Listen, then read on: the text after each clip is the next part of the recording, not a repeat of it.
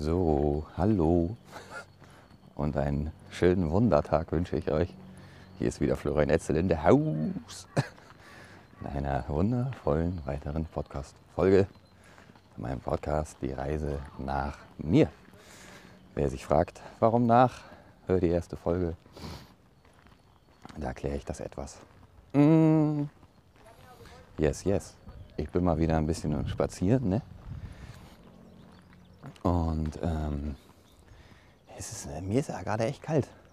Beziehungsweise mein Körper ist kalt und er signalisiert mir, dass ihm kalt ist.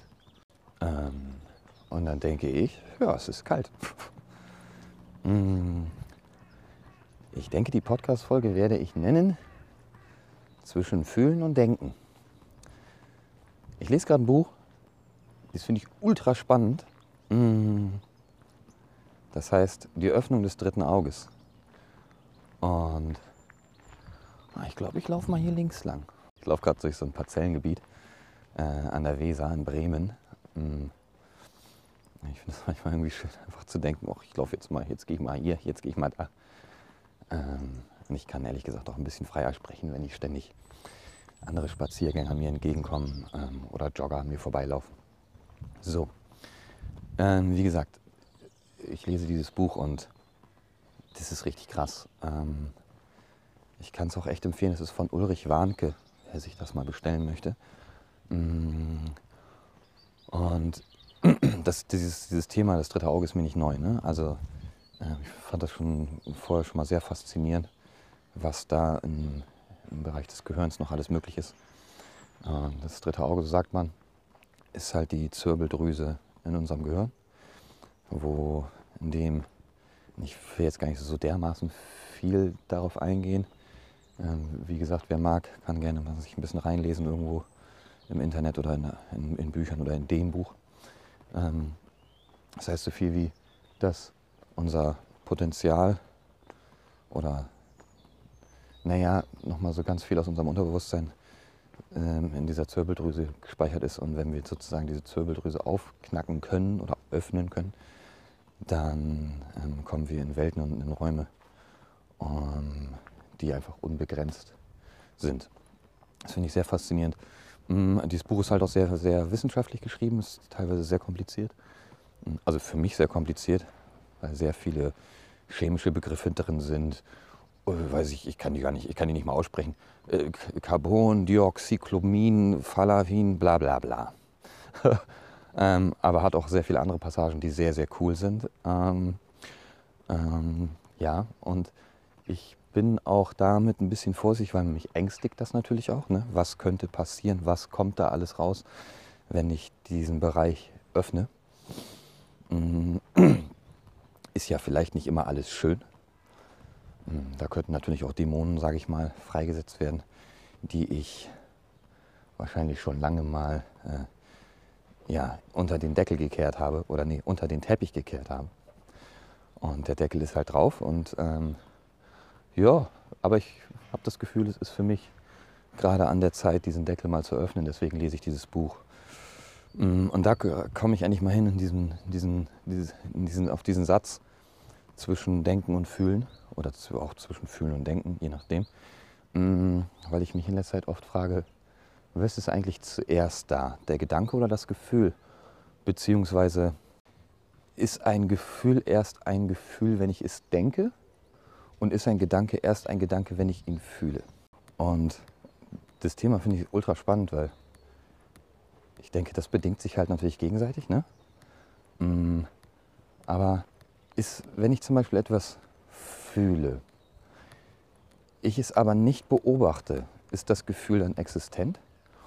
Oder ist das Gefühl sowieso da und bildet sich irgendwo ab in meinem System und möchte dieses Gefühl überhaupt beobachtet werden? Mm. Und freut es sich, wenn ich es beobachte? Und was mache ich mit der Beobachtung? Wie, dann gehe ich natürlich ins Interpretieren, ins Beurteilen, ins Urteilen, vielleicht auch manchmal ins Verurteilen. Und das finde ich sehr, sehr spannend, weil ja eigentlich dann ich immer derjenige bin, der subjektiv dieses Gefühl betrachtet und aus dem Gefühl in meiner Wahrnehmung Realität mache. Das finde ich sehr, sehr spannend, weil mir ist mal aufgefallen, ich meditiere ja regelmäßig, dass es manchmal so eine kleine Gap gibt. Oh, es fängt an zu regnen. Ich laufe ein bisschen schneller. ähm, dass es so eine, so eine kleine Lücke gibt zwischen Gefühl und Gedanke. Und den finde ich sehr, sehr faszinierend. Ähm, wenn ich dieses, diesen Moment freigebe, dann komme ich in so einen Moment der absoluten Schwerelosigkeit. Ähm, und dann gehe ich nicht in die Anhaftung und auch nicht in die Aversion. Obwohl ich glaube, dass auch Aversion Anhaftung ist. Also Anhaftung meine ich mit. Mh, hm, zum Beispiel, keine Ahnung, äh, ich, ich bin in irgendeiner Situation und die finde ich super schön und die möchte ich nochmal haben. Und dann denke ich später darüber nach, oh, das war so toll, oh, darauf wollen wir wieder hin. Dann, und wenn ich das sozusagen noch verstärke, dann hafte ich mich sozusagen dieser Situation an, diesem Gedanken, diesem Gefühl.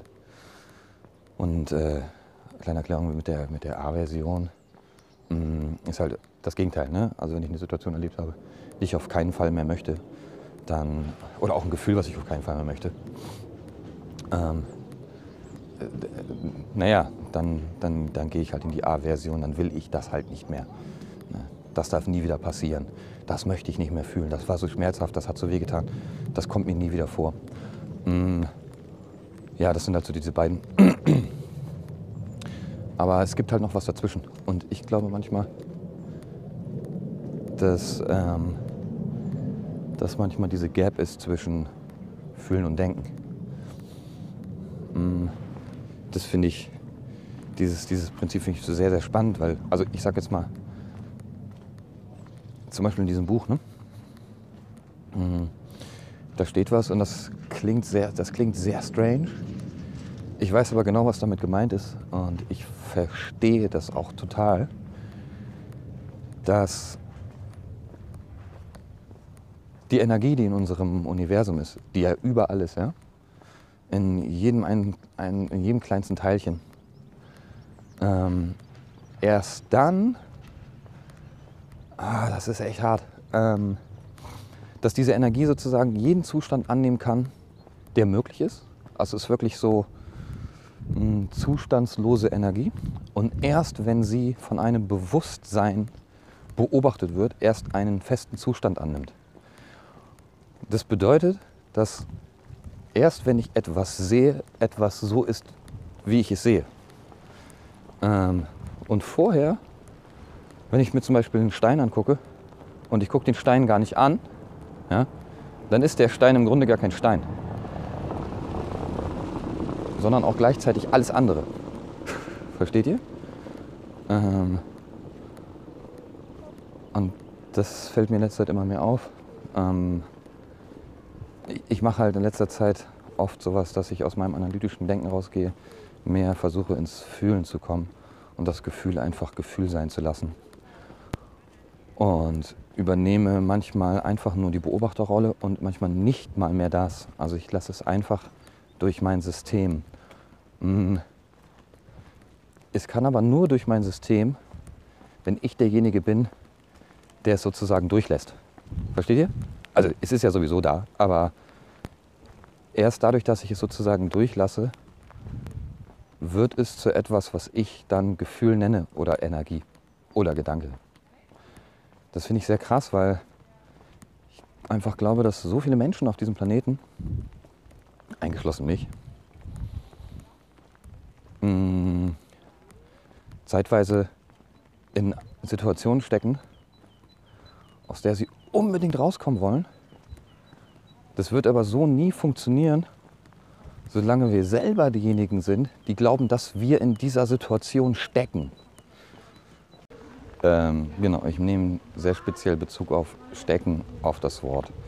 Ähm, nicht, weil mir dieses Wort mega wichtig ist. Ich finde es nur sehr faszinierend, wie sehr wir Menschen Worte gebrauchen und uns dem gar nicht bewusst sind, was für Worte wir, was, was für Worte wir gebrauchen, warum wir sie gebrauchen, was sie auslösen und was deren Anfang überhaupt ist, dass wir sie benutzen. Ähm, und in einer Situation stecken, finde ich für mich, hat eher einen negativen Geruch. Ja? Also etwas drinstecken ist ja in etwas feststecken. Man kommt so nicht mehr raus. Und Das finde ich sehr interessant, ähm, dass, naja, wir Menschen das sehr oft, ähm, so etwas sehr oft sagen. Also es muss jetzt nicht unbedingt stecken sein, aber wenn wir Sätze bilden, ne, mm, dann ist es sozusagen etwas, was von außen kommt, was uns beeinträchtigt in unserem Sein, in unserem Handeln, Tun, Denken, Fühlen. Und das, wir möchten, dass das geändert wird. Ähm, und ich finde es sehr faszinierend, dass wir oft dahin gucken, dass es geändert wird, anstatt wie ist es überhaupt entstanden. So, ähm, jetzt nochmal neu. Ich habe mal eben kurz äh, eine kleine Pause gemacht, weil, und es ist lustig, dass ich gerade über Situ in Situationen Stecke gesprochen habe. Ich bin ja gerade draußen spazieren gewesen und während ich diese Folge aufgenommen habe, fängt es an zu regnen. Da ging dann natürlich bei mir genau richtig schön so ein Gedankenkonstrukt los. Und nein, wieso genau jetzt? Richtig kacke, ist voll kalt. Was mache ich mit dem Mikrofon? Es wird jetzt nass. Ich habe es ja letztes gekauft. Das hat mir viel Geld gekostet. Ich muss das äh, schützen. und ähm, ich gedacht, ja, scheiße ich da jetzt einen drauf. Entschuldigung, wenn ich das so sage, aber ähm, lösche ich also alles, mache ich morgen nochmal neu. Was mache ich jetzt mit der Situation? Und da ist mir aufgefallen, hey, es gibt so mega viele Optionen, einfach unzählig viele Optionen, was ich jetzt mit dieser Situation anfange. Und äh, genauso habe ich mich auch gerade gefühlt, ich stecke jetzt in dieser blöden Situation und ich muss da jetzt unbedingt was mitmachen. Und da war ich so, nee, ich muss gar nichts. Ich, äh, ich gehe jetzt einfach nach Hause und ich weiß, eigentlich habe ich gesagt, ich mache das immer während ich spaziere. Und ist das doof, wenn ich jetzt da so eine Lücke lasse, dann muss ich das zusammenschneiden und pipa, pupa, pa, pa, pa. Ich dachte, na, weißt du was? Du packst jetzt dein Mikrofon ein, du lässt die Aufnahme einfach laufen. Äh, dann ist einfach 20 Minuten still, da müsst ihr dann durch. Nein, Quatsch. Ähm, aber ich werde einfach den Rest zu Hause erzählen, ähm, wenn ich im Trockenen bin. Und dann ist es gut. Und ähm, jetzt bin ich halt bei mir in meiner Bude. Ähm, werde nicht mehr viel reden, weil ich gleich zur Arbeit fahre. Mhm. Ja, und das fand ich einfach gerade ganz schön, weil da ist mir so, da haben sich gerade so Gefühle und Gedanken haben sich so gegenseitig so miteinander verbunden und haben sich so gebettelt. Wisst ihr, was wie ich das meine? Mm, und das Schöne ist, wenn man in dem Moment, wenn ich in dem Moment einfach so der Beobachter davon werde und dann so gucke, was damit passiert, was auch mit mir passiert, ist das teilweise unfassbar schön und sehr humorvoll, weil dann nehme ich, kann ich mich so ein bisschen rausnehmen und dann einfach für mich nochmal neu entscheiden, was jetzt gerade passieren darf, möchte, will und kann. Das ist sehr cool. Mm. Und dann nehme ich mich in dem Moment einfach nicht so in, selber in Gefangenschaft. Und, was ich auch sehr spannend finde, wenn diese Gefühle kommen, haben sie einen gewissen Wert. Und dann wollen sie auch da sein und sie wollen auch gesehen werden. Wenn ich sie aber in dem Moment verdränge, ist es sehr schade, weil dann gehe ich mit meinen eigenen Gefühlen nicht wertvoll um. Das ist, finde ich, sehr. Das fällt mir immer mehr auf, dass ich das auch ganz oft mache. Oder ich sag mal, in meiner Vergangenheit sehr oft gemacht habe und ich versuche es immer weniger zu machen, dass ich diese Gefühle einfach annehme ähm, und sie bejahe, also mein Ja bejahen und auch mein Nein bejahen und auch das Nein, was von meinem Körper kommt, auch bejahen, dann ist es im Grunde immer nur ein Ja. Es ist sehr schwierig, das zu machen, natürlich die ganze Zeit und das funktioniert auch nicht immer. Aber das Geile ist, dass selbst die beschissensten Situationen, in denen man sich befindet und die beschissensten Gefühle, die man haben kann, trotzdem immer noch richtig beschissen sind. Aber man kann in dem Moment entscheiden, ob man sie wegdrückt oder ob man sie annimmt und ob man in dem Moment auch die Verantwortung dafür übernehmen kann, wie man es sieht. Das finde ich unglaublich geil. Deswegen habe ich zum Anf zu Anfang auch gesagt, nicht mir ist kalt, sondern meinem Körper ist kalt. Er sendet mir jetzt Information, zum Beispiel Information kalt. Ich nehme dieses Wort, stecke es in eine Schachtel, sehe, als, sehe sie als oh, oh, ich muss das ändern kann ich vielleicht gerade nicht? Doof? Selbstzweifel? Aha, Ignoranz gegenüber meinem Körper vielleicht?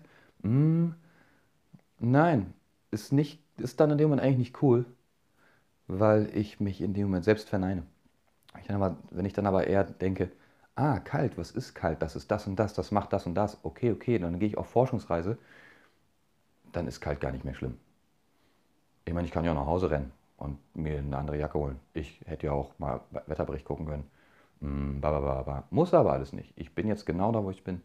Und in dem Moment auch zu dem negativen Gefühl ein Jahr zu machen, auch wenn es schwerfällt und das Jahr vielleicht auch blöd ist, ist es immer ein Jahr. Finde ich sehr, sehr cool. Und dann kriege ich manchmal so, eine, so ein Gefühl von so einer kleinen Gap zwischen Gefühl und Denken. Erstmal soweit. Ich glaube, das reicht für heute. Ich möchte jetzt auch zur Arbeit fahren. Ähm, ich hoffe, ich habe es nicht zu kompliziert ausgedrückt. Ich weiß, dass ich, wie ihr wisst, das ist jetzt meine sechste Podcast-Folge, ja. Und ich übe mich natürlich immer wieder auch da drin. Und ich weiß, dass ich manchmal Sachen sehr kompliziert sage und vielleicht auch manchmal ein bisschen den Faden verliere. Aber ganz ehrlich, für mich ist das hier ein wunderschönes Übungsfeld. Und vielleicht, wenn ich irgendwann die hundertste Podcast-Folge aufgenommen habe oder vorher oder später, je nachdem, wie auch immer, hört sich das nochmal ganz anders an. Aber ich bin dabei, ich bleibe am Ball, ich bin dran und ähm, ja, ich trainiere mich täglich. Ähm, ja, bis demnächst.